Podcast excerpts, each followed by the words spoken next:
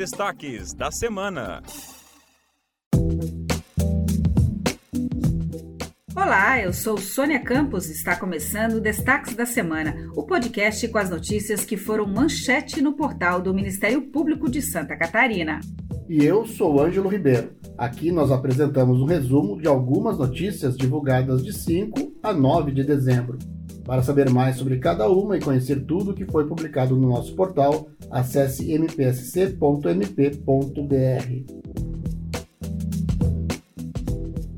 Abrimos o programa de hoje com novidades sobre o ICMS educacional, que aperfeiçoa a forma de repasse do tributo, premiando os municípios que apresentam melhoras em seus índices educacionais. Foi finalizada a última etapa para sua implementação, que foi a definição dos índices e parâmetros de cálculo do repasse. O promotor de justiça João Luiz de Carvalho Botega, coordenador do Centro de Apoio Operacional da Infância, Juventude e Educação, fala mais sobre essa nova forma de repasse.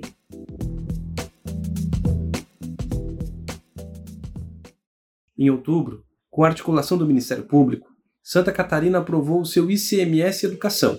Agora, a comissão que acompanha o programa, integrada pelo Centro de Apoio, definiu os índices para o cálculo do repasse. Essa etapa finalizada significa que já em janeiro, os impostos pagos pelos catarinenses passarão a ser distribuídos com base nessa nova metodologia. Aqueles municípios que mais e melhor investirem em educação, reduzindo as desigualdades, serão premiados e receberão mais recursos para sua comunidade. É mais uma atuação do MPSC para a garantia dos direitos das nossas crianças e adolescentes.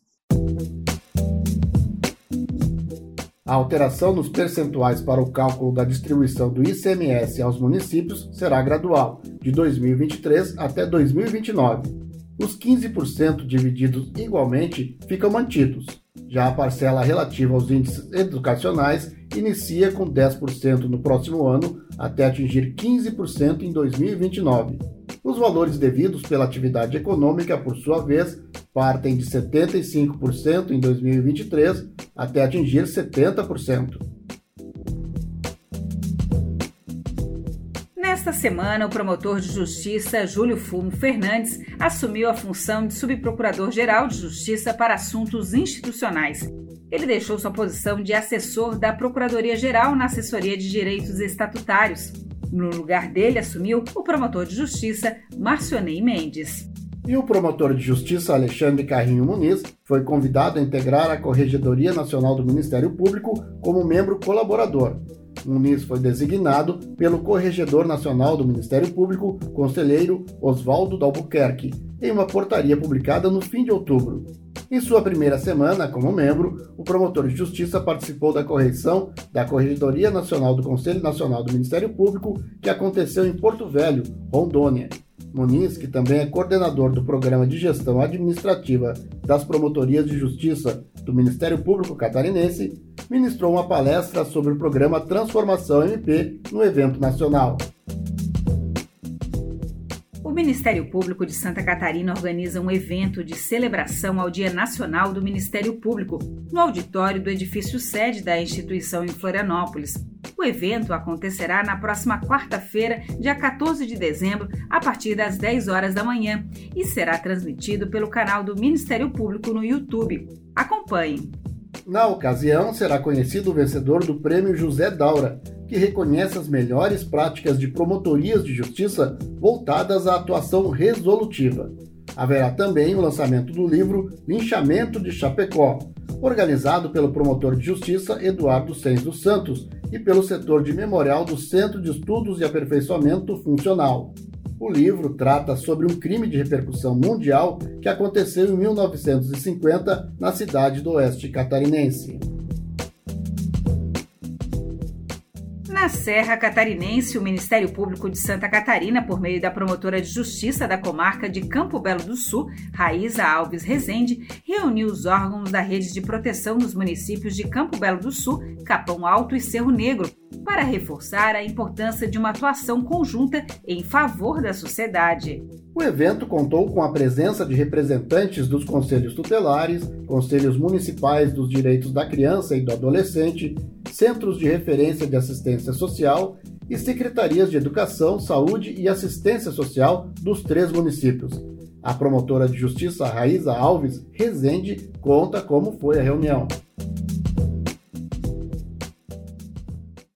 O evento realizado pela Promotoria de Justiça de Campo Belo do Sul foi muito positivo para o encerramento do ano, pois reunimos agentes públicos dos três municípios da comarca que enfrentam situações similares no seu dia a dia, envolvendo a proteção da infância e da juventude, da terceira idade e também das pessoas com deficiência. Todas as ações práticas sugeridas para reduzir os impactos sociais, como a realização de projetos voltados à saúde mental, a implantação de cursos e atividades culturais para adolescentes do campo e da cidade, a realização de cursos de atualização para quem realiza atendimentos que envolvem questões mais complexas serão avaliados a partir de agora pela promotoria em conjunto com a rede para que possamos colocá-las em prática o quanto antes. Agora vamos dar um giro pelo estado e acompanhar o trabalho do Ministério Público em Santa Catarina.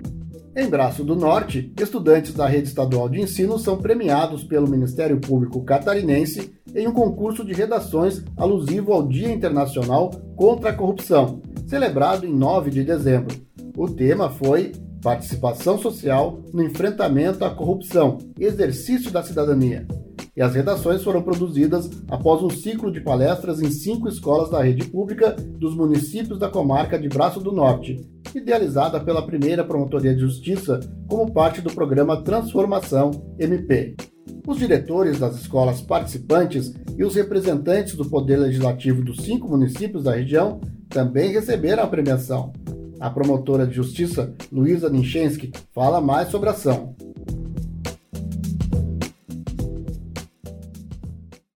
A primeira promotoria de justiça da comarca de Braço do Norte foi até as escolas dialogar sobre o combate à corrupção, a fiscalização das ações públicas e sobre a valorização da cidadania.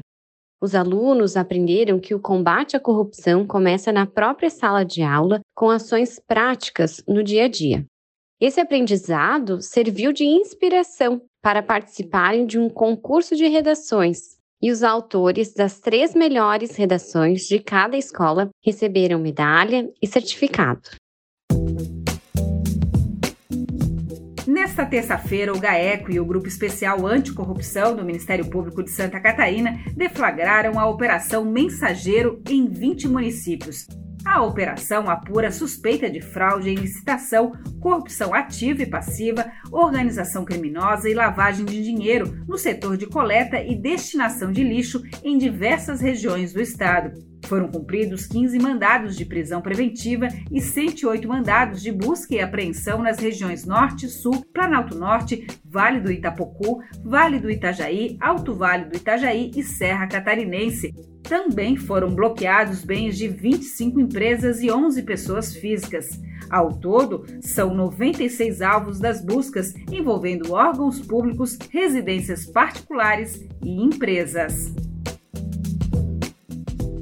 Em São Bento do Sul, o ex-vereador César Augusto Acorce de Godoy e o ex-assessor parlamentar Leonardo Rosar Frenick foram condenados pela prática de concussão, por exigirem parte dos salários de pessoas indicadas a cargos públicos. Eles foram sentenciados apenas, respectivamente, de 12 anos e 3 meses e de 10 anos e 3 meses de reclusão, ambos em regime fechado. Os delitos da chamada rachadinha aconteceram em 2019 Godoy recebeu ainda a condenação por coação, pois fez ameaças para que não fosse incriminado no delito cometido. Na decisão, Godoy terá que pagar ainda 95 dias multa, o equivalente a R$ 3.838, e o Leonardo terá de pagar 75 dias multa, que soma um valor de R$ 3.030. para encerrar, a região da Foz do Rio Itajaí ganha nova unidade de suporte avançado do SAMU.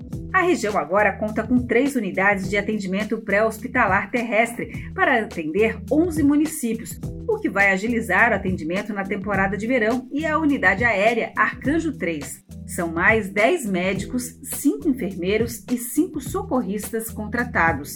A ampliação dos serviços se deu depois de uma ação civil pública do Ministério Público de Santa Catarina, por meio da Sexta Promotoria de Justiça da comarca de Balneário Camboriú. E assim chegamos ao final de mais um programa. Esta foi a edição com os destaques de 5 a 9 de dezembro do Ministério Público de Santa Catarina. Eu sou Ângelo Ribeiro. E eu sou Sônia Campos. Acompanhe o Ministério Público e mantenha-se informado sobre o nosso trabalho pelo Estado. Acesse o nosso portal e leia muitas outras notícias. mpsc.mp.br. Bom fim de semana e até mais!